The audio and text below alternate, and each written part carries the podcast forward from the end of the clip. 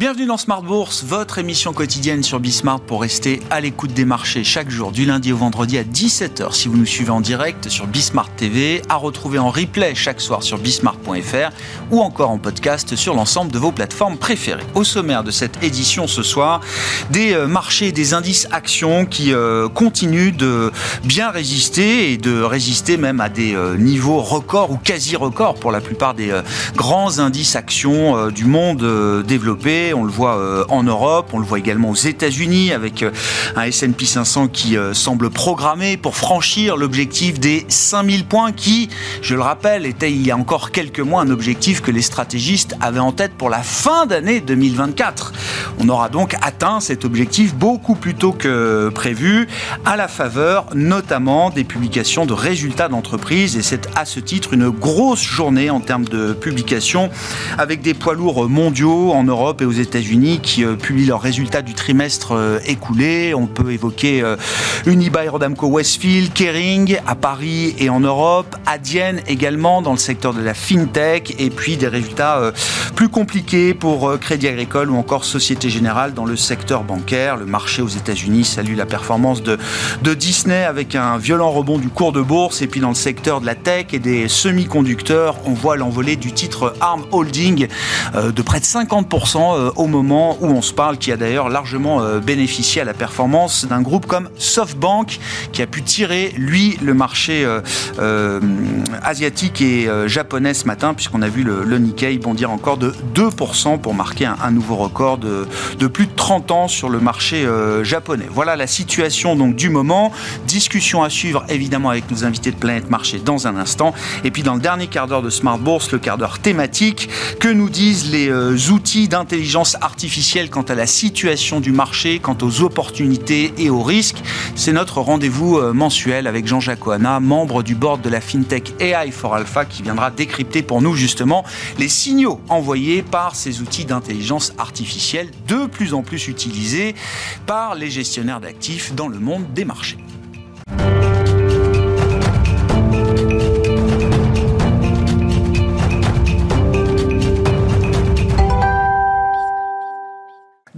Terme de cette séance en Europe et comme chaque soir en ouverture de Smart Bourse, les infos clés avec Pauline Gratel. La bourse de Paris évolue dans le vert, tout comme les autres bourses européennes d'ailleurs. Séance chargée en termes de résultats d'entreprise. On commence avec Unibail Rodamco Westfield qui publie un bénéfice annuel de 1,4 milliard d'euros en progression de 5,2% sur un an et annonce la reprise du versement d'un dividende au titre de l'exercice 2023. Ces résultats sont salués par le marché et le titre est en tête du CAC et progresse de plus de 6%. Le groupe Kering fait état d'un bénéfice net en recul de 17% et d'un résultat en baisse de 4% au quatrième trimestre, une année qualifiée de difficile par François-Henri Pinault, son PDG. La marque Gucci, qui représente 50% du chiffre d'affaires de Kering, ralentit de 4% sur le trimestre. Les ventes passent sous les 10 milliards d'euros. Concernant les prévisions pour 2024, le PDG prévient que les investissements pour relancer Gucci pèseront sur le résultat opérationnel. Malgré tout, le titre est en hausse de 4% aujourd'hui et les investisseurs sont soulagés sur le ralentissement de la demande de Gucci. ArcelorMittal vise une hausse de 3 à 4% de la demande mondiale d'acier hors Chine pour l'année à venir. Le sidérurgiste annonce un résultat supérieur aux attentes. Résultat et perspectives salués par les investisseurs, le titre est en hausse de 4 deux banques françaises étaient attendues aujourd'hui pour leurs résultats du quatrième trimestre, Crédit Agricole et Société Générale. La première finit lanterne rouge, la deuxième s'en sort un tout petit peu mieux. Crédit Agricole fait état d'une baisse de revenus, notamment dans son activité d'assurance. Le résultat net bancaire est en dessous des attentes, ce qui lui vaut donc la place de lanterne rouge du CAC aujourd'hui. Le titre décline de 6%. Société Générale publie une baisse de ses résultats, mais moins forte que prévu et fait état d'un trimestre globalement compliqué.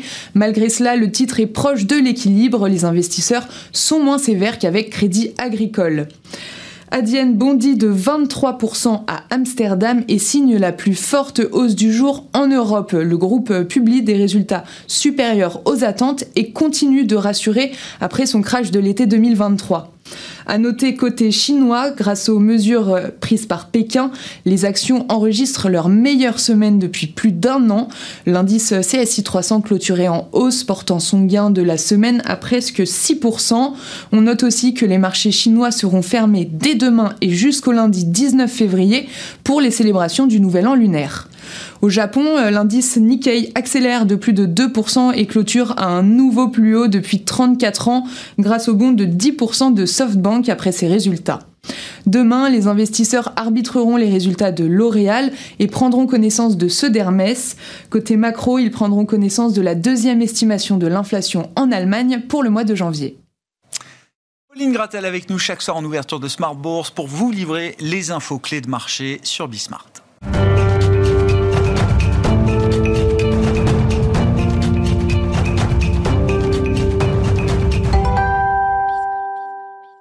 Trois invités avec nous chaque soir pour décrypter les mouvements de la planète marché. Paul Jackson est avec nous, le responsable mondial de la recherche en allocation d'actifs chez Invesco. Bonsoir Paul. Merci d'être là. Merci à Samy Chard d'être à nos côtés également ce soir en plateau. Bonsoir Samy. Bonsoir Vous êtes chef économiste de Lombardier et à vos côtés Vincent Juvin, que nous retrouvons également. Bonsoir Vincent. Bonsoir Grégoire. Ravi de vous retrouver. Effectivement, vous êtes stratégiste pardon, chez JP Morgan Asset Management. Au moment où on se parle, nous tournons cette émission euh, peu après 17h euh, en ce jeudi 8 février je date un peu les choses puisque le S&P 500 n'a pas encore touché euh, l'objectif des 5000 points. Euh, ça n'enlève rien à la question, euh, Vincent. C'est-à-dire que l'idée des 5000 points pour le S&P 500 et peut-être de niveau record également pour d'autres grands indices actions pour les marchés développés, c'est l'idée que les objectifs qu'on pouvait avoir pour fin 2024 sont déjà atteints après à peine un mois de bourse au démarrage de cette, de cette année qu'est-ce qui explique cette, euh, cette situation et qu'est-ce que ça implique pour les euh, stratégistes euh, désormais? Est-ce qu'il faut réviser le niveau des espérances qu'on peut avoir euh, sur les grands indices euh, boursiers ou est-ce qu'il convient peut-être de temporiser un peu désormais? Alors, je confirme, Grégoire, on n'est pas le 31 du 12. C'est vrai que nos objectifs, en effet, déjà en décembre, on se disait c'est allé un peu vite et les objectifs 2024 étaient déjà quand même bien euh, réalisés oui, au mois bien de décembre. entamés. Oui, Soyons réalistes. Ici, sur le mois de janvier, il est certain que ça va fort. Ça va fort dans la même thématique quelque part, c'est quand même un petit peu plus sain en ce début d'année. Fin décembre, les marchés étaient drivés par l'espoir qu'on allait avoir 200 points base de baisse au niveau de la fête. Les marchés s'attendent quand même à des baisses de taux au niveau de la réserve mais enfin un peu moins et un peu moins vite et ça ne les empêche pas de continuer. Donc ça, je dirais que c'est déjà finalement configuration de marché qui est quand même un petit peu plus favorable. L'an passé, on s'inquiétait du fait de voir une telle concentration de performance au sein du S&P 500 avec ces fameux 7 magnifiques ou Pluxis ou peu importe, et on se demandait est-ce qu'ils vont réellement délivrer en termes de résultats ah pour justifier ces performances? Début d'année, on voit finalement que dans les faits, on délivre. Ça reste pas bon marché, mais c'est pricé pour la perfection, et la perfection, on l'a quelque part. C'est ce qui continue à porter ce S&P 500 toujours de, sommet en sommet. On voit que le segment croissant, c'est vraiment euh, la force vive au sein de cet indicateur.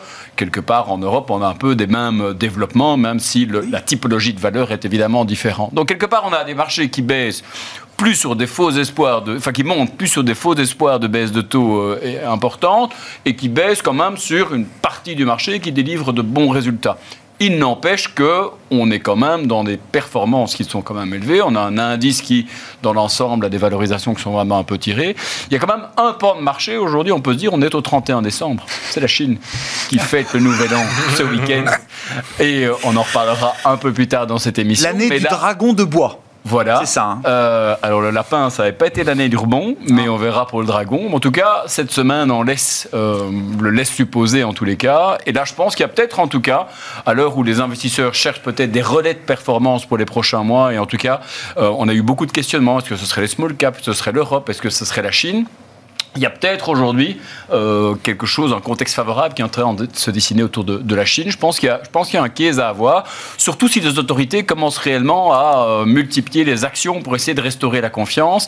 Et là, on a quand même vu un petit peu, un petit peu d'activité euh, à Pékin cette semaine. On verra si ça suffira, mais il y a quelque chose qui me semble amorcé. Je veux bien qu'on y revienne un peu plus tard et j'aimerais bien effectivement entendre euh, le développement de vos, arguments sur le cas chinois. Est-ce que c'est un bon trade value aujourd'hui ou est-ce que c'est encore un piège value pour euh, les, investisseurs? Mais je reviens à mon S&P 5000. Euh, Paul, comment on explique effectivement cette, cette performance? Et comme le soulevait Vincent, autant le rallye action en fin d'année dernière s'est fait sur l'anticipation de nombreuses baisses de taux avec un fort rallye obligataire depuis au moins quelques, quelques jours ou une paire de semaines, c'est plus tout à fait le même schéma qu'on euh, euh, qu'on observe sur les marchés. Les marchés obligataires restent très volatiles et corrigent un peu dans l'idée d'un higher for longer quand les euh, marchés actions et même les marchés d'actifs risqués en général, ça englobe, englobe aussi le, le, crédit, restent portés par un momentum très, très fort, semble-t-il.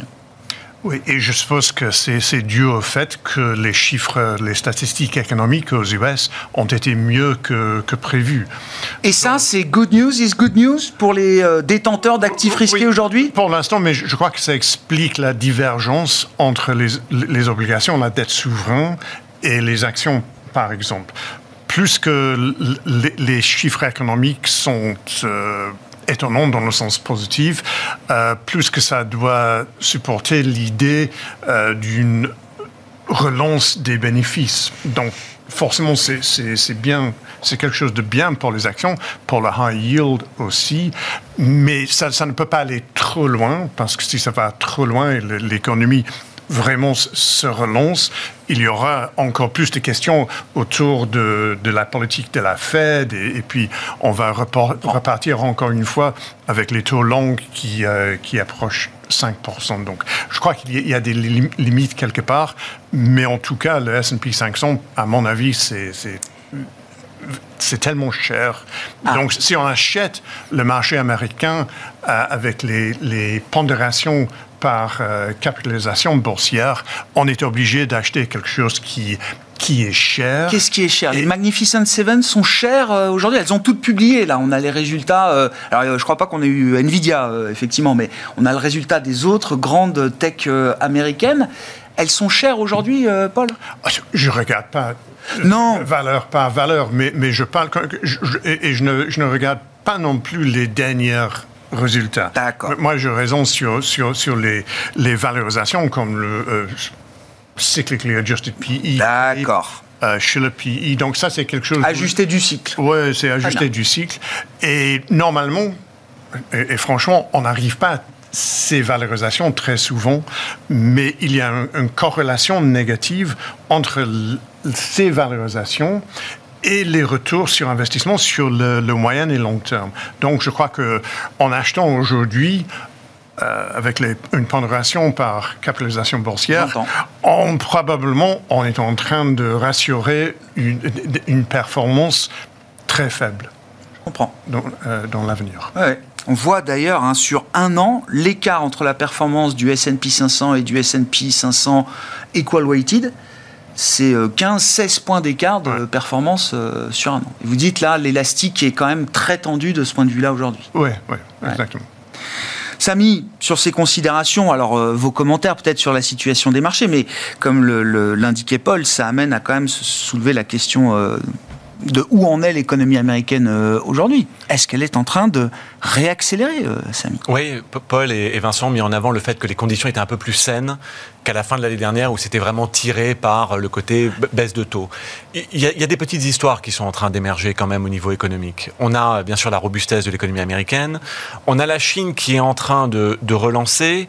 Euh, d'une manière qui est, très positive pour les marchés occidentaux. C'est-à-dire, elle ne peut plus faire euh, du secteur de la propriété, elle se refuse de soutenir ses ménages, donc elle relance l'industrie, la capacité de produire des biens, peut-être de faire un peu de dumping de biens, et donc évidemment pour la désinflation internationale, ça veut dire qu'on peut avoir de la croissance finalement euh, qui ne sera pas forcément inflationniste. Et puis il y, a une deuxième histoire qui a émergé un petit peu à la fin de l'année dernière, où en tout cas les investisseurs ont commencé à regarder ça de près, c'est quand même le rebond de la productivité.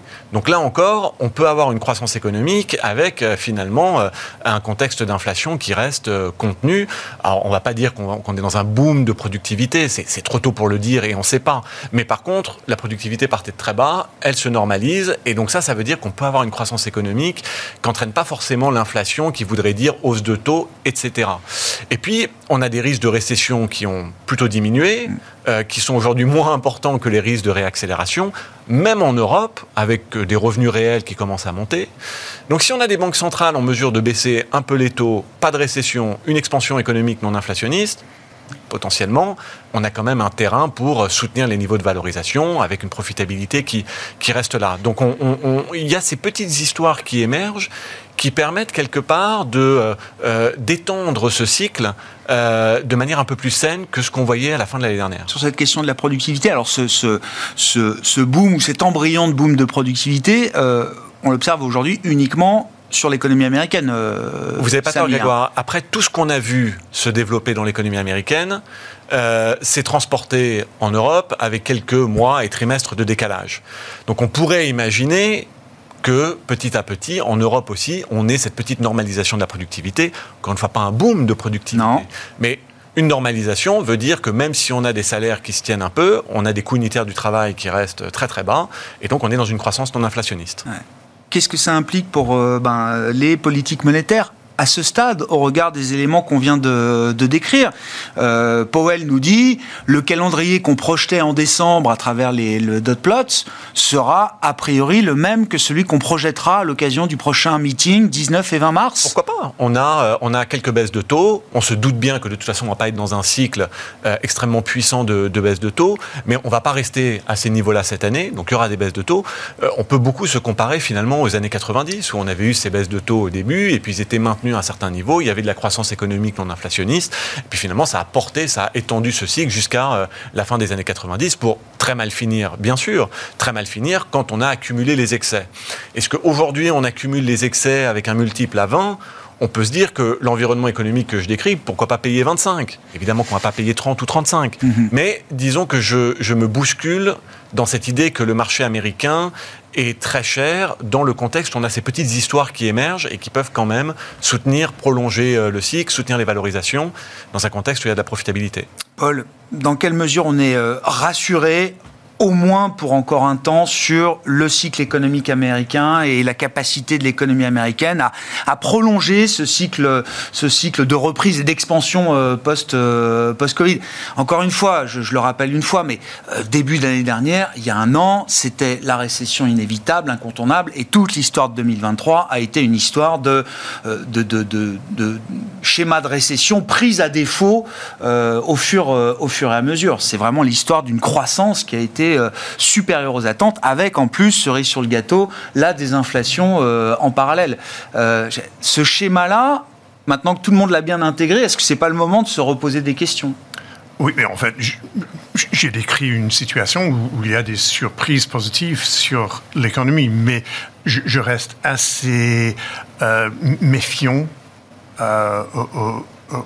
autour de, la croissance américaine. D'abord, dans la deuxième partie de l'année, surtout dans le troisième trimestre, si on regarde les chiffres euh, publiés sur le PIB, il y avait un certain nombre de, facteurs euh, spécifiques mais surtout la consommation qui, euh, qui était un des facteurs les plus importants. C'était pas parce qu'il y avait une croissance énorme des revenus, c'était parce qu'il y avait une baisse de, de, de l'épargne. d'épargne. Et ça, c'est pas quelque chose qu'on peut faire tous les jours. Donc, forcément, il y aura une normalisation. On a vu hier, avec la, publication de, de, de l'endettement des, des, consommateurs, qu'il y avait une baisse, que la tendance est toujours à mon avis, à la baisse si on, si on regarde une tendance sur 12 mois. Euh, donc, ça veut dire pour moi que les consommateurs, il y a un risque que les consommateurs, dans la première partie de cette année, euh, euh, seront décevants par rapport à ce qu'on a vu dans la deuxième partie de l'année dernière il y avait les chiffres sur le marché d'emploi la, semaine prochaine qui étaient je dirais, les headlines étaient mieux que, que prévu, mais d'abord, il y avait des, des, problèmes de, de manque de, euh, de, réponses euh, au sondage. Donc, dans les deux derniers mois, il y a, il y a une taux de, de réponse qui est... Qui a baissé encore plus significativement Qui, est faible. On m'a dit que les taux, les taux de réponse aux enquêtes nationales emploi américaines étaient 20 points en dessous de ce qu'on observait, par exemple, pré-Covid. Oui exactement. Mais, euh, donc, ça peut aller dans les deux sens. Peut-être il peut y avoir un, Oui. un, un BIA qui, qui a, qui a f- fait descendre qui- euh, les, les chiffres, mais je soupçonne qu'il y a un qui, euh, qui, a, qui a fait pousser les, les, les chiffres d'emploi. Pourquoi est-ce que je dis ça? Parce que ailleurs, je ne vois pas euh, dans, les, dans les sondages industriels, je, je ne vois pas une, une augmentation de confiance ou une, une augmentation des, des composants sur l'emploi. Euh, si on regarde le sondage fait sur les ménages, pas les sondages Oui, faits oui. euh, sur les boîtes, là, il- C'est une on- histoire on- un peu différente. On, observe des baisses d'emploi dans les deux derniers mois. Donc, il- il- il- je crois qu'il y, a- il y a- il y a toujours des doutes, mais on, on peut pas, on ne peut pas nier le fait que les chiffres oui, ils ont, ils ont été bien. Si, on, si on regarde les chiffres, si on regarde les headlines, donc, les gros chiffres, ils ont été bien. Mais je me méfie quand même. Bon, sur euh, l'atterrissage sans fin de l'économie américaine, euh, Vincent, est-ce qu'il faut gar- garder en tête quand même euh, qu'un risque de- de- d'accident ou d'atterrissage un peu plus dur reste possible Visiblement, cette probabilité, comme le disait Samy, du point de vue du marché, en tout cas dans la logique de marché, cette probabilité a été complètement effacée euh, aujourd'hui. Oui, je pense que. Paul l'a re- remarquablement rappelé, tant que le consommateur va, tout va. Et euh, pourquoi est-ce que ça irait mal pour lui à l'heure actuelle? Alors certes, il a dépensé une partie de son, son stock d'épargne, mais enfin, il en a encore, selon les mesures. Bon, il a même le taux d'épargne a même augmenté légèrement en fin d'année. Alors c'est tantôt négatif ou tantôt positif, mais enfin, il en a encore sous le coup. Le taux d'emploi reste parfait, le salaire baisse, mais enfin, progresse plus vite que l'inflation. Et aujourd'hui, euh, de son point de vue, euh, peu de raisons de, s'inquiéter. Et pour ceux qui ont plus, plus d'épargne sur le côté, on voit qu'il y a un re-leveraging qui s'opère, limité jusqu'ici, un peu de casse ci et là euh, sur les cartes de crédit, mais on était habitué à le voir. Donc il a encore une capacité de se relevager. C'est vrai qu'à un horizon fin 2024, c'est difficile de voir un gros problème sur la consommation aux États-Unis pour l'instant contexte international les touche même pas vraiment. En Europe, on est en effet plus tributaire de ce qui peut se passer en Chine ou pas. L'industrie allemande en, paie les, conséquences aujourd'hui. Aux États-Unis, euh, finalement, c'est quand même un peu une, une économie autocentrée. Donc euh, aujourd'hui, c'est vrai que c'est difficile de voir le signe noir, en tout cas sur le point de vue de la consommation aux États-Unis même sur le CAPEX, où on pouvait penser que les entreprises seraient aussi plus à la, plus à la peine avec ce- cet environnement de taux d'intérêt. On en parlait en off et on en parlera tout à l'heure sur ce plateau. Euh, L'engouement des investisseurs pour le crédit fait que on a cette amélioration Oui, des conditions financières pour les entreprises américaines qui fait qu'aujourd'hui, se financer, c'est aisé. Donc le mur de la dette qui nous inquiétait Alors, encore quelques à, mois. un coût différent quand même. Ça, on se finance, on se refinance, pas au même coût qu'il y a une paire d'années maintenant. euh, Certes, mais enfin. Mais ça reste- ça reste acceptable. graduel, Ça reste. et ça donne de la marge de manœuvre financière au corporate D'ailleurs, aujourd'hui. On voit que le capex évidemment baisse relativement peu compte tenu euh, de la situation actuelle. Les anticipations de capex baissent fort, sondages, mais le capex en tant que tel reste pour différentes raisons réindustrialisation, relocalisation de tout ou partie des, des, des, des, des- des supply chains et ainsi de suite. Donc c'est vrai que consommation, capex, on verra ce que fera l'État fédéral. Il émet relativement bien de la dette pour financer le déficit à l'heure actuelle. Est-ce qu'on gardera un tel niveau de déficit? C'est peut-être au niveau du déficit qu'il y a peut-être le plus de déconvenus à attendre. Si noir il y a, c'est peut-être d'un un État américain, un État fédéral qui serait un petit peu moins dispendieux qu'il ne l'a été. Ça pourrait d'année en année faire, en tout cas, donner un coup de frein à la croissance de ce point de vue-là. Ils se sont quand même achetés de la croissance à coup de déficit. On en connaît d'autres. Et ils en ont. Non, mais l'avantage, c'est qu'ils ont de la croissance. euh, Oui, alors c'est vrai Nous, on, Europe, on a on- cherché à acheter de la croissance à coup de déficit. Euh, Euh, la croissance, pour l'instant, on la voit pas. En effet.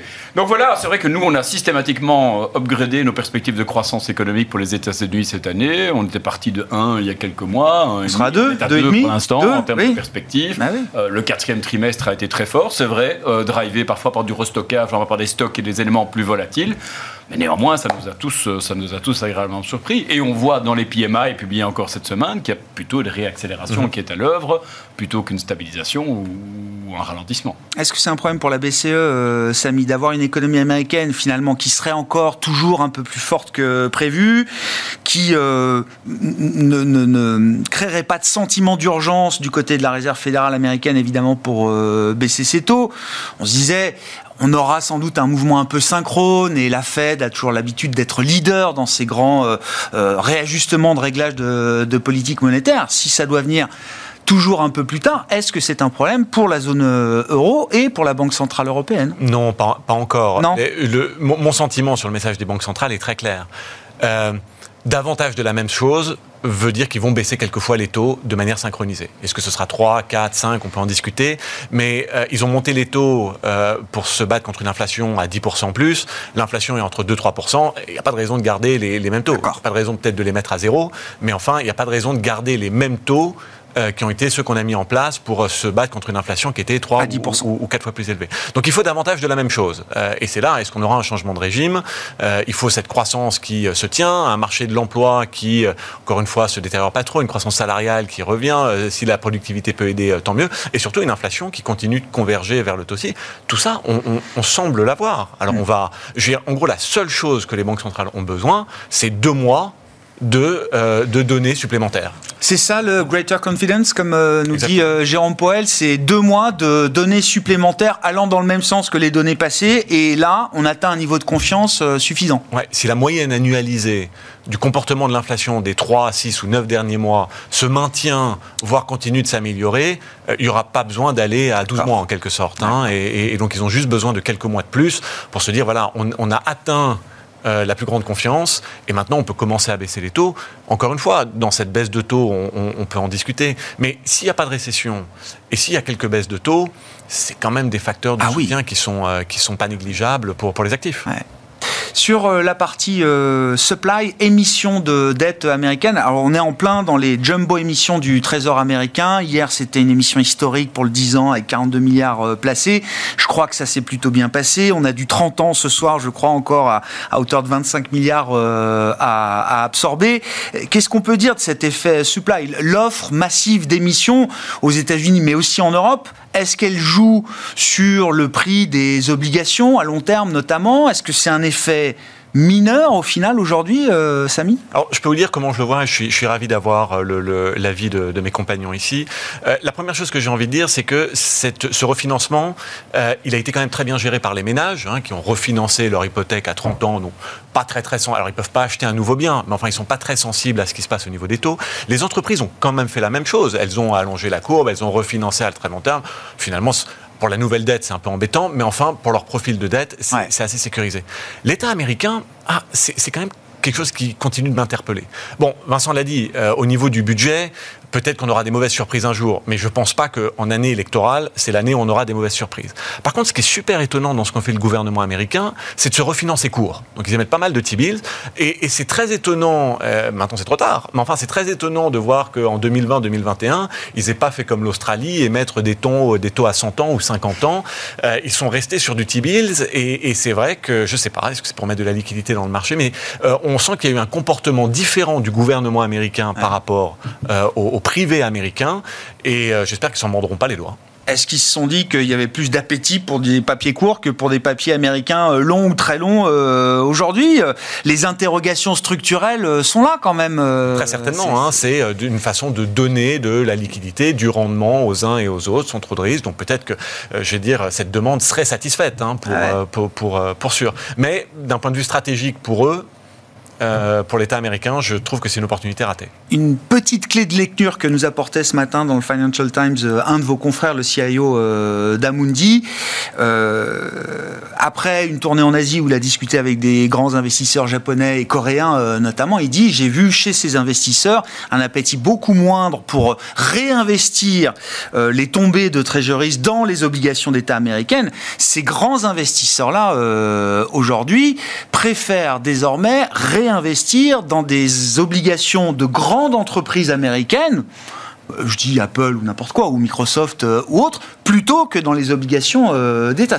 L'actif sans risque pour eux n'est plus automatiquement un actif souverain. Mhm.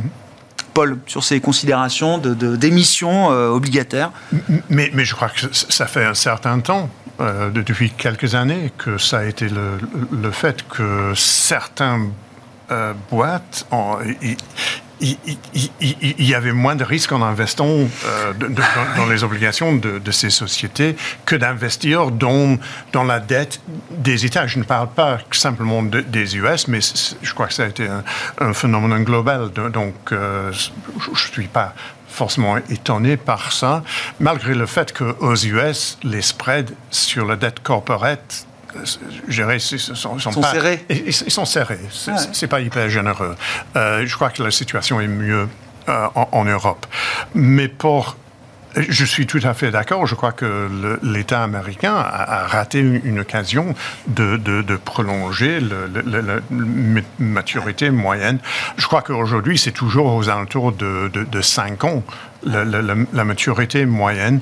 Donc, avec. Euh, donc, eux, ils ont un mur de. Le Trésor américain, alors que les entreprises ont reporté le fameux mur de la dette, on me dit 2026 maintenant, hein, l'État américain, lui, alors, est-ce je dis pas qu'il a raccourci son, son, mur de la dette, mais en tout cas, le, mur n'a pas changé pour l'État américain. Et, avec un, taux d'endettement gros qui, est, est, aux alentours de 120, 125 du, du euh, du, PIB. Ah euh, c'est clair que les investisseurs, en regardant, ils doivent poser les questions. C'est pas simplement les US, il y, a pas mal de gouvernements, mais on doit poser la question quel est le prime de risque qu'on doit euh, apporter, qu'on doit imposer sur les gouvernements?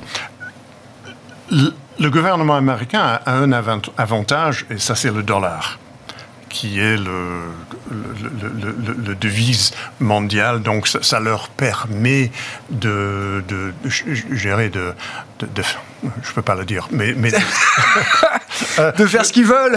oui, bah, ils ont le dollar, ils ont les porte-avions. Oui, ça c'est l'histoire, euh, l'histoire de la dominance américaine, on va dire. Ils, ont plus de liberté que, que pas mal de gouvernements, mais ils ont plus de liberté qu'une Truss, par exemple. On se souvient encore de l'épisode euh, octobre 2022, crise des LDI, généré par euh, un mini-budget qui est qui était une décision politique de la première ministre britannique de, l'époque. Ça, c'est quelque chose qu'on peut imaginer à un moment, euh, alors avec peut-être un nouveau personnel politique aussi dans quelques mois aux États-Unis. je, je, crois qu'il y a toujours des limites. Donc, ils peuvent pas, forcément, ils peuvent pas pousser le, ces choses trop loin. Mais leur limite est un peu euh, différente des ouais, C'est plus généreux que, que, pour, que, pour, les autres. Ça crée quand même une vulnérabilité ou pas, cette situation d'endettement, de déficit d'émissions massives aux États-Unis? Dans le cas, encore une fois, d'un euh, changement de personnel politique euh, à l'horizon de l'automne. Euh, Alors, vous, l'avez dit, Grégoire, il, y a aussi un facteur à prendre en compte, c'est qu'ils ont quand même de la croissance. Donc, on a le, CBO qui a revu un petit peu ses projections sur la dette hier ou avant-hier, et, ça montre quand même une dette qui baisse. donc, ils sont en bonne position. je trouve que la, comparaison au gouvernement britannique à l'Istrof est, est intéressante quand même, parce que, effectivement, à partir du moment. Le marché achète quelque part ce que fait le gouvernement américain, notamment le gouvernement Biden, c'est-à-dire on dépense parce qu'on fait des plans d'investissement de long terme, etc. Le, marché achète. Si l'administration Trump revient et qu'elle dit euh, on baisse les impôts euh, sur ceux qui n'en ont pas besoin, non, c'est possible qu'il y ait une, forme de test. Mais euh, quand même, ce qui sauve beaucoup de choses, il ne faut pas oublier, la dette, c'est nominal. Ils ont de la croissance nominale, ils ont pas mal de croissance nominale, et donc l'endettement en pourcentage du, du PIB baisse. donc mon sentiment, c'est qu'avant que ça génère une inquiétude, un problème et la nécessité d'une grande prime de risque, on n'y est pas. Venons-en à la Chine, ou revenons à la Chine avec vous, euh, Vincent.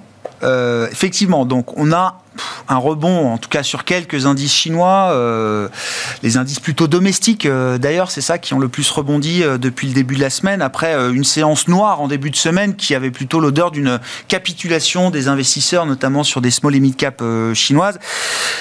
vous dites là, c'est un trade value des côtés qui peut avoir de l'intérêt pour euh, des investisseurs euh, au cours des prochains mois.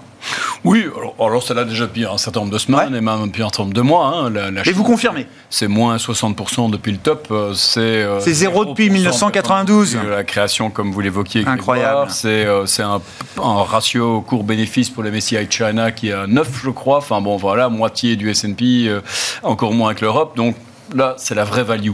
Euh, on est au plus bas depuis 10 ans, depuis 20 ans, depuis 30 ans, c'est pas mal d'indices. Et en tout cas, moi, ça, alors à la fois, c'est bon marché, et puis on peut se dire, tiens, est-ce que, est que la Chine, elle, elle, est en beaucoup plus mauvaise portuse aujourd'hui qu'elle était il y a 10 ans ou 20 ans? Il y a 20 ans, c'était l'usine du monde. Aujourd'hui, c'est devenu un leader technologique dans plein de domaines. Alors, je ne vais pas parler de politique ou de régulation actuelle qui, en effet, est problématique, pas mal d'investisseurs. Mais malgré tout ça, la Chine, c'est la 5G, c'est le leader incontesté de la climate tech, c'est le premier exportateur automobile mondial, c'est 1,4 milliard de marché domestique avec encore 300 millions de Chinois qui vont faire partie de la classe moyenne. C'est... Enfin, voilà, tout ça, même si c'est mal géré, c'est, quand même, on a plutôt une réalité qui s'est améliorée par rapport à 10 ou 20 ans.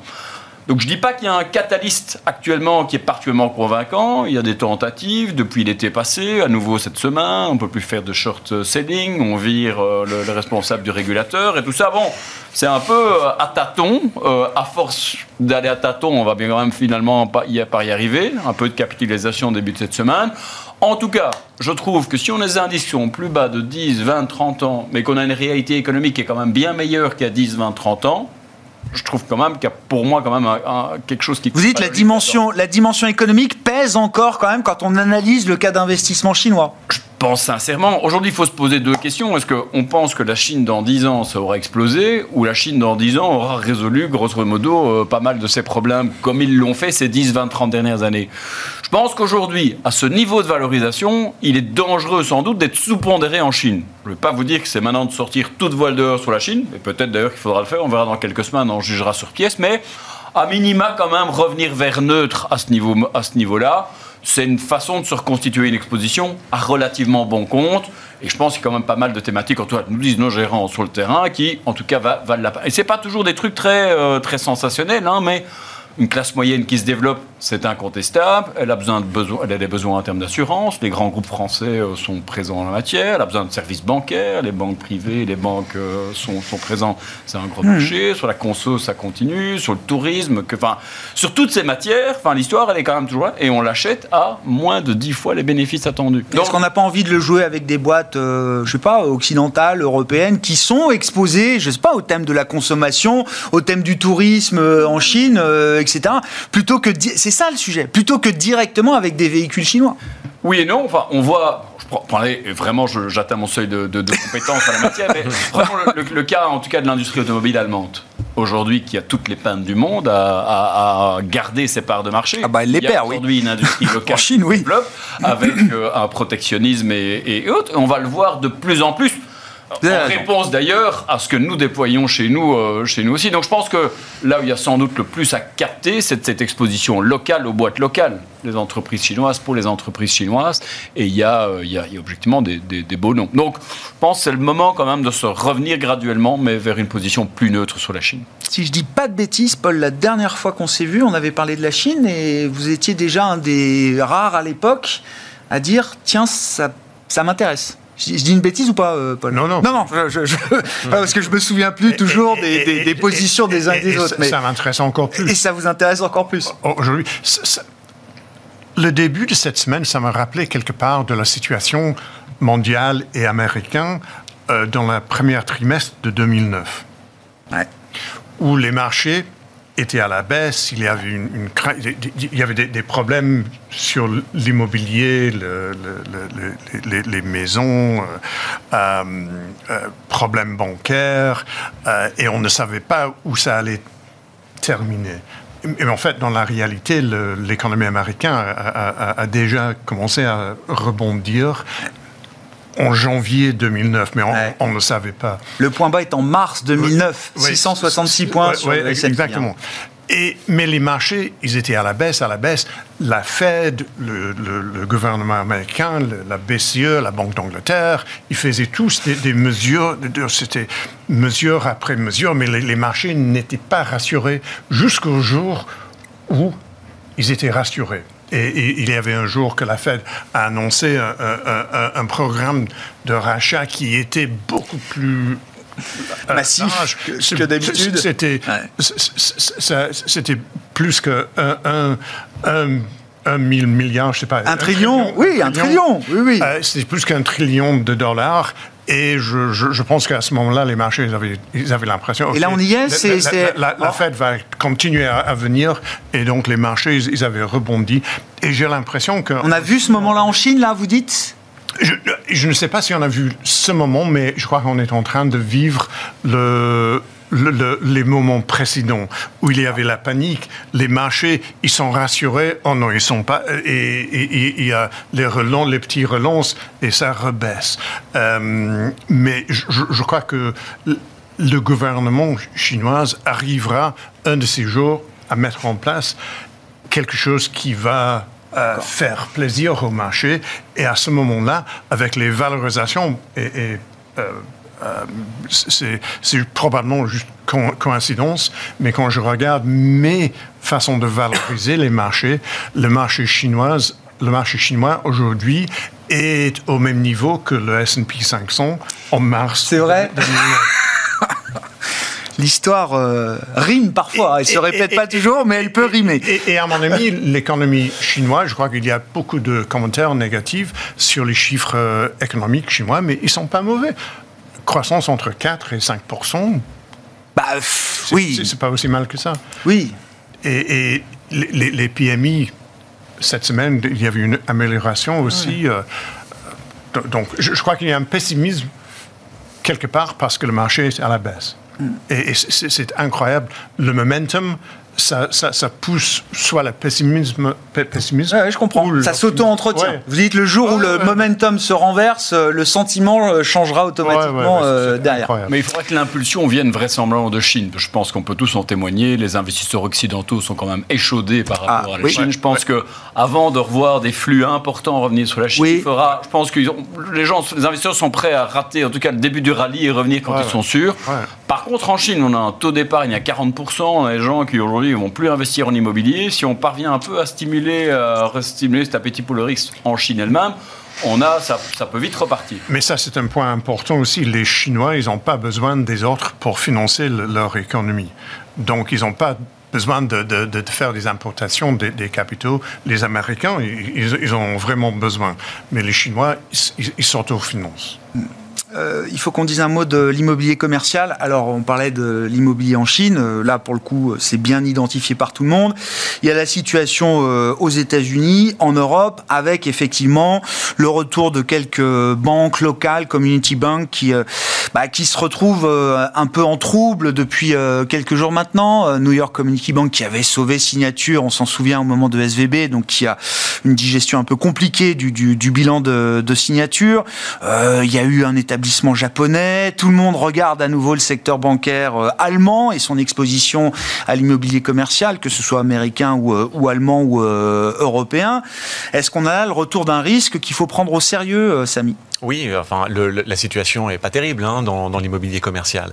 Maintenant, on est dans un processus bientôt de baisse de taux. Donc ça va peut-être ramener un petit peu d'oxygène et on va dire, en espérant que les effets de, de, de, lag ne, ne, jouent pas trop, mais enfin, si on s'en est sorti à peu près en 2023, a priori en 2024, dans un contexte où on baisse un peu les taux, on devrait être capable quand même d'éviter un accident, euh, un accident majeur. Donc il y a beaucoup de choses à, à faire dans, dans l'immobilier commercial. Il y a beaucoup de restructuration, il y a des changements de tendance absolument massives. Mais c'est vrai qu'on a quand même l'impression d'avoir passé un petit peu euh, le plus difficile. Les baisses de taux vont aider un peu. C'est quand même complètement différent d'être dans un environnement où on va pouvoir baisser les taux euh, que d'être dans un environnement où on est en train de les monter. Et je dirais que ça je ne suis pas convaincu que la Fed va devoir revenir euh, sur sa, sa, volonté de enlever le BTFP, enfin donc toutes ces mesures d'urgence. C'était le programme d'urgence post, enfin pour SVB et les autres, voilà. Exactement, et ce programme va être retiré logiquement puisque ah il ne servait plus à aider les banques en difficulté, il servait à aider les banques à gagner plus d'argent parce que c'était un carry, un carry facile. Donc finalement, on, est quand même en train de, de voir la poussière un peu retomber et d'aplanir un peu cette situation, même si c'est vrai que structurellement sur euh, l'immobilier commercial, euh, les tendances sont, structurelles ne sont pas fantastiques. Bon, bah, petit, gardez la parole, petit tour de table sur euh, voilà comment, comment vous recommandez à vos, clients d'être positionnés aujourd'hui dans l'univers large des marchés, Samy? Qu'est-ce qui vous paraît pertinent aujourd'hui? Ce qui, ce, qui, ce qui est quand même très notable, c'est que malgré tout, on a retrouvé la capacité de construire des portefeuilles assez équilibrés. On va dire 50-50, les 60-40. Vous savez, en 2023, il y avait beaucoup de discussions sur le fait que le 60-40 était peut-être mort. Et, c'est vrai qu'aujourd'hui, il y a quand même le sentiment qu'on peut atteindre le même niveau de rendement, excusez-moi, avec un peu moins de risques. Euh, on, si on réfléchit à l'époque euh, des taux négatifs, combien est-ce qu'on avait d'obligataires à l'époque dans des comptes balancés? Pas beaucoup. Et donc, ne serait-ce que parce qu'on est sorti de ces taux négatifs et qu'on a du rendement, il faut de facto avoir quand même plus d'obligataires. On a à peu près la même pondération d'actions que, ce qu'on avait par le passé. Donc, on a des portefeuilles quand même beaucoup plus équilibrés. Et, je trouve que ça, c'est un facteur euh, intéressant. Il, faut, voilà, la, courbe des, la frontière efficiente hein, et, un peu plus plate. Euh, on a des opportunités un peu sur tout le spectre. C'est vrai que le crédit reste quand même très intéressant, notamment le haut du crédit à haut rendement qui donne des rendements quasi similaires euh, au rendement qu'on peut avoir sur les actions. Euh, c'est un contexte assez intéressant pour investir. Parce qu'encore une fois, on n'est plus obligé d'avoir les portefeuilles ah. complètement biaisés en termes de plusieurs classes d'actifs et plusieurs segments de marché avec lesquels on peut être confortable encore aujourd'hui. Exactement. Paul, sur euh, l'allocation du moment, là, qui vous paraît être euh, la plus convenable, la plus intéressante euh, Depuis fin octobre, donc j'ai liquidité, j'ai ramené à zéro. J'ai rajouté de la risque, du, risque côté crédit, investment grade, high yield, mais aussi bank loans. Euh, j'ai rajouté quelque chose dans le, côté immobilier. Oui, il y a des problèmes, mais il y a un prix pour tout. Bien sûr. Euh, donc, euh, j'ai rajouté de ce côté-là. Je reste sous-pondéré en action à cause de, la valorisation aux, US et légèrement sous-pondéré d'être souverain. Mais la question que je, je me pose aujourd'hui, est-ce que je dois rester à liquidité zéro? Et je crois que ça, c'est la, question la plus importante, le plus fâchant euh, aujourd'hui après le, mouvement des marges. Ah je comprends. Entre-temps. S'il y a d'autres opportunités devant nous, euh, ce serait intéressant de refaire un peu de liquidité peut-être à un certain stade. Vincent? Les réflexions là, qui guident la stratégie d'investissement euh, à ce jour Plus en ligne avec celle évoquée par Samy, stratégie relativement offensive, alors avec plutôt court cash, plutôt long action. Alors on a une stratégie qui fonctionne assez bien depuis début d'année, long US, long Japon. On n'a pas parlé de Japon. Ouais, c'est vrai qu'on. Le Japon continue à faire, euh, à faire d'excellentes performances depuis le, depuis le début de l'année, avec un biais assumé. US, c'est afficher une conviction dans, la, poursuite, en tout cas, du mouvement euh, sur, sur, la tech avec une position neutre sur la Chine, on l'a pu l'évoquer. Je pense que c'est le moment, en tout cas. Pour moins négatif, donc, hein, c'est ça. Euh, offensif sur l'obligataire, je l'avais annoncé au mois de décembre, on était revenu assez opportunément sur le haut rendement, euh, la faveur de ce pivot de la Fed, ne fût-ce qu'en termes de communication. Je note que ça continue à vraiment bien fonctionner. On a eu un mois difficile, hein, mois de janvier sur le marché obligataire, le high yield euh, européen et américain sont les deux seuls pans du marché obligataire qui affichent des performances positives. Qui ont tenu, ouais. Et les spreads sont bas mais euh, il y a un réel engouement pour ça. Et c'est peut-être pas tellement euh, parce qu'on s'inquiète de la solvabilité du gouvernement américain, mais enfin, 300-400 BP en plus de ce qu'on a déjà sur des bons du Trésor, c'est toujours bon à prendre. S'il n'y a pas de récession derrière, si on a des baisses de taux dans la foulée, c'est un peu une, une, relativement belle histoire. Voilà, on garde la duration parce qu'en effet, il euh, n'y a rien à faire. Il y aura bien un moment où ça va pas rester. On tient la position, quoi. Ça va pas rester compte de fait ad vitam aeternam. Et ce qui est plutôt bien, c'est que ça nous aidera à ce moment-là, ce qui n'a pas été le cas les prochaines années. Donc on prend des risque avec relativement de confiance parce qu'on sait qu'on a la duration pour nous aider si ça se passe mal. Merci beaucoup messieurs, merci d'avoir été les invités de Planète Marché ce soir. Vincent Juvin, JP Morgan, Asset Management, Paul Jackson, Invesco et Samy Char, Lombardier étaient nos trois invités en plateau.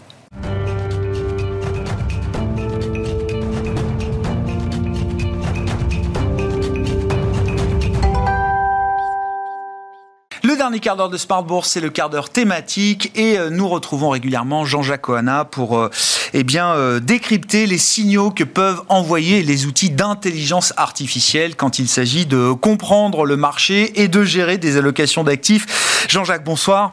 Bonsoir Grégoire. Consultant indépendant, je le rappelle, et membre du board de la FinTech AI for Alpha, d'où cette question qu'on pose à chaque fois, chaque mois avec vous. Que dit l'IA de la situation des marchés et des opportunités d'investissement qu'on trouve euh, aujourd'hui dans un contexte, euh, alors qu'on décrivait avec nos invités jusqu'avant, qui est quand même un contexte euh, assez risquon, d'appétit pour le risque. Le S&P est au bord des 5000 points. Je le disais sous forme de boutade, c'était l'objectif que beaucoup de stratégistes avaient pour fin 2024. Donc on voit bien quand même le momentum puissant qui se prolonge partant de ce qu'on a vécu en fin d'année. Oui, je pense que personne ne peut euh, aujourd'hui, même si euh, dans les prospectives après euh, ça peut varier, mais personne ne peut nier aujourd'hui que les marchés sont globalement bien orientés et globalement très résilients. Alors je m'explique. Finalement, depuis le pivot de la Fed à mi-décembre, où en fait on avait cette réunion de la Fed extrêmement importante, où, euh, euh, notamment les dots de la Fed, c'est-à-dire ces anticipations de politique monétaire, ont changé euh, vers une politique monétaire plus accommodante et plus de baisse de taux en 2024. On a eu un emballement des marchés.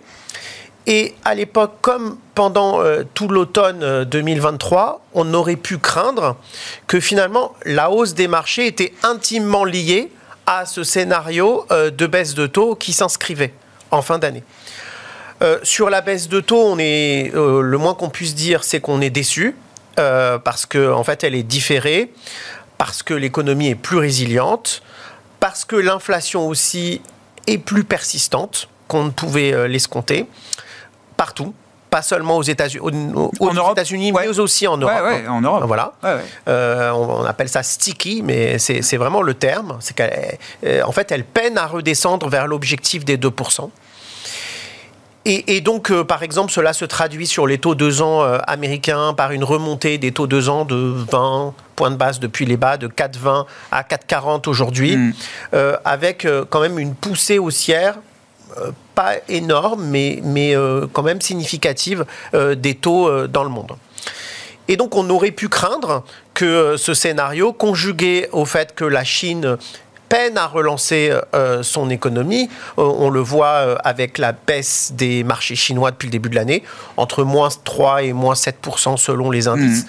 On le voit aussi avec la baisse des matières premières. on a des métaux de base qui sont à leur plus bas depuis un an.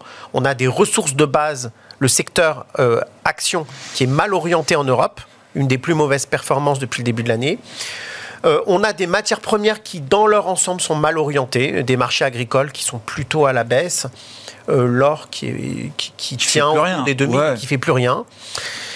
Et donc, finalement, un environnement des matières premières qui corrobore le fait que euh, la croissance mondiale euh, est euh, pour le moins pas très dynamique et que la Chine, au niveau économique, a un vrai problème. Et pourtant, et pourtant, ce qu'on voit, c'est qu'on a des marchés qui sont résilients et avec des hausses diverses selon les marchés et assez décorrélées. On a le Japon qui est en tête de gondole avec plus 7% et qui a cassé des niveaux majeurs ah historiques. Euh, finalement depuis 1990. Euh, et donc en fait, euh, on peut pas nier là encore qu'il y a une dynamique haussière qui est incontestable. Il faut voir aussi que la baisse, de, la hausse de taux américain a fait revenir le dollar yen dans une position qui est maintenant aujourd'hui très proche des 150. Mmh. à nouveau. voilà, dollar yen à 150.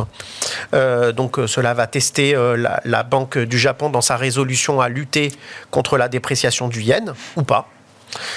Euh, et cela contribue aussi à renforcer euh, la position euh, du Nikkei ou, du marché japonais comme un leader aujourd'hui.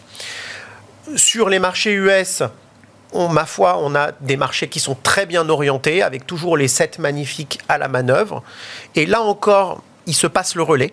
Il y en a qui connaissent mieux les différents noms que moi, mais en réalité, on voit qu'il se passe le relais entre les GAFAM.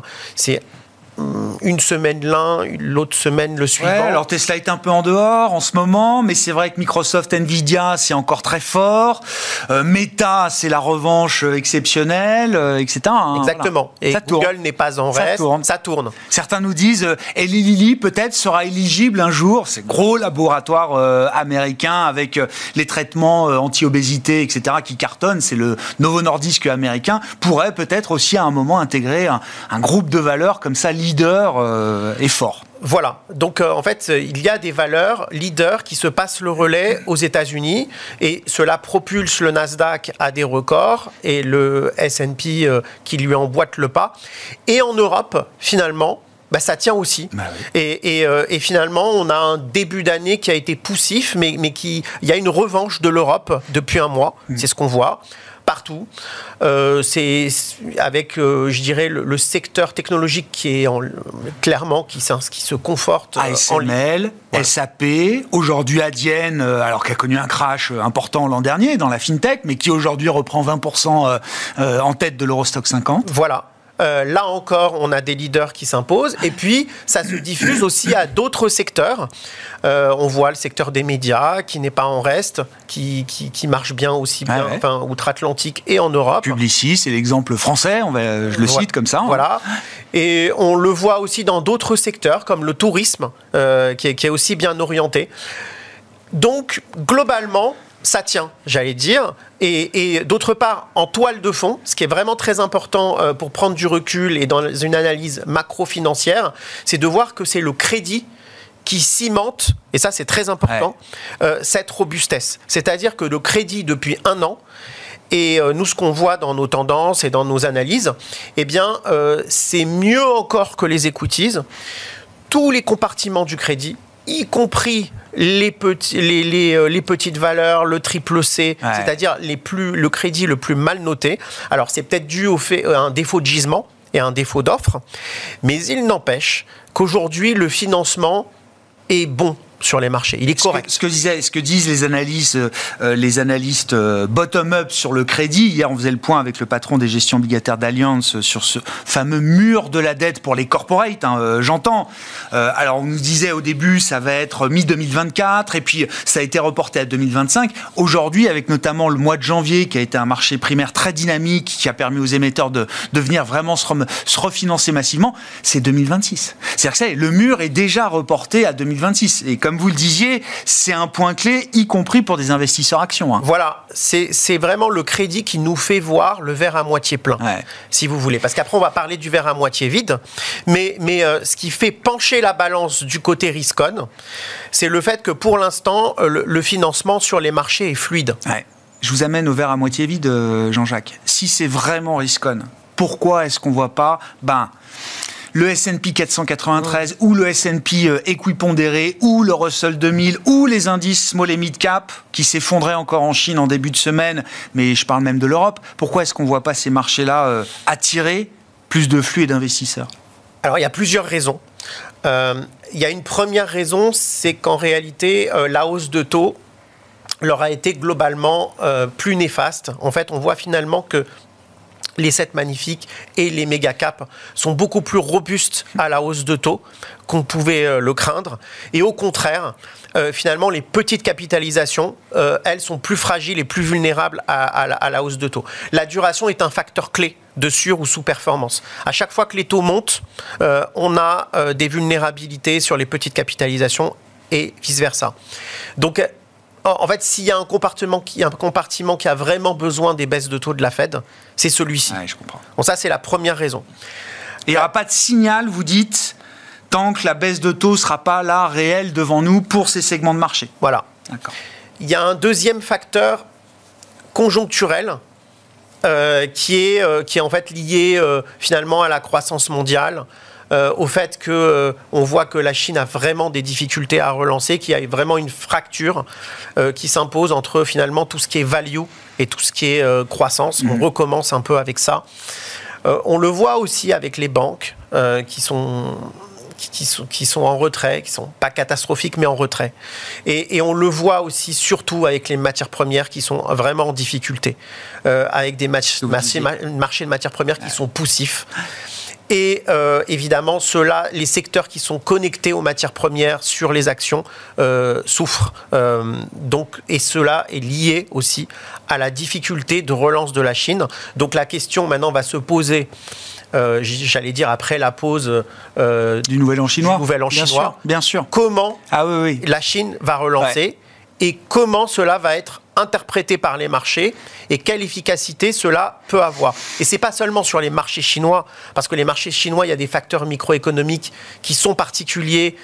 On va pas, euh, on va pas s'étendre ici sur ces facteurs micro, mais, mais surtout sur la macro en réalité. Ouais. Donc on va tout de suite le voir avec la réaction à, à ces plans de relance des matières premières et, euh, et euh, des, des marchés de ressources de base en Europe. On verra ce que nous euh, dira la Chine dans son entrée dans euh, l'année du dragon de bois, puisque ce sera le symbole chinois des, euh, des 12 prochains mois.